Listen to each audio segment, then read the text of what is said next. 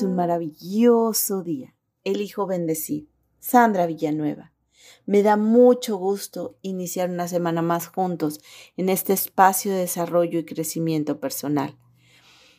El tema de la semana, sabiduría, habilidad para la vida. El origen etimológico de la palabra sabiduría deriva del latín, concretamente del verbo sapere, sinónimo de tener inteligencia y buen gusto. La Real Academia Española hace referencia a un nivel elevado del conocimiento. Quien posee sabiduría, por lo tanto, dispone de saber y de un entendimiento profundo sobre algún tema.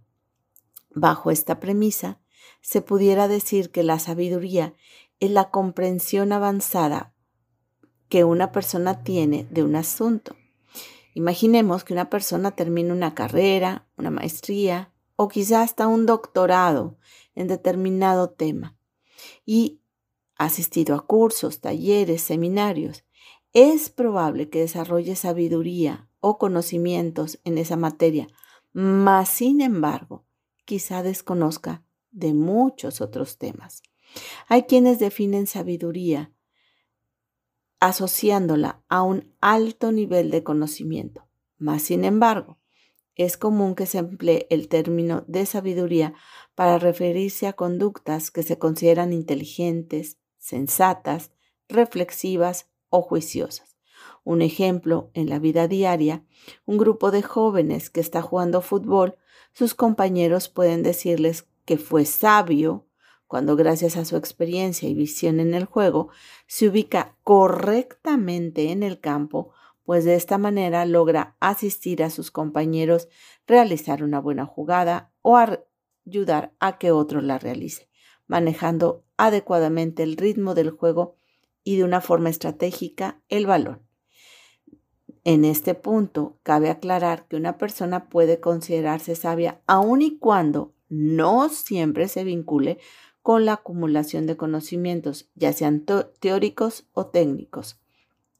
Alguien puede estudiar durante mucho tiempo, sin embargo, no tener sabiduría, ya que no sabe cómo aplicar los conocimientos que ha adquirido, mientras que alguien más puede ser y actuar de manera sabia a partir de la observación y a partir de la prueba, del ensayo y error.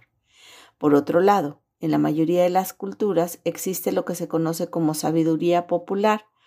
Se le llama a los diversos y numerosos conocimientos, aprendizajes o experiencias que han sido pasadas de una generación a otra, transmitiéndolas de esta manera.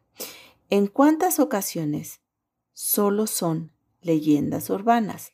Mientras que en otras sí son experiencias que se transmiten, sí son enseñanzas para la vida como los refranes, por ejemplo.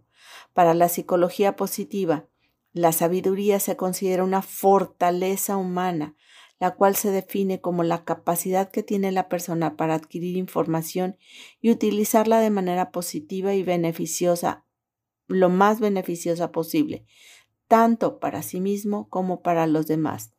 Robert Stenberg, investigador y profesor de psicología, define la sabiduría como una inteligencia práctica que crea un equilibrio entre lo intrapersonal, lo interpersonal y lo extrapersonal, es decir, entre el interés en uno mismo, en el otro y en los demás.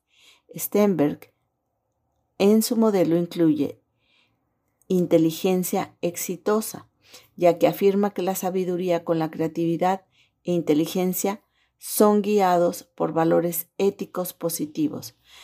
Además, afirma Stenberg que la sabiduría se refiere a buscar el bien común, b.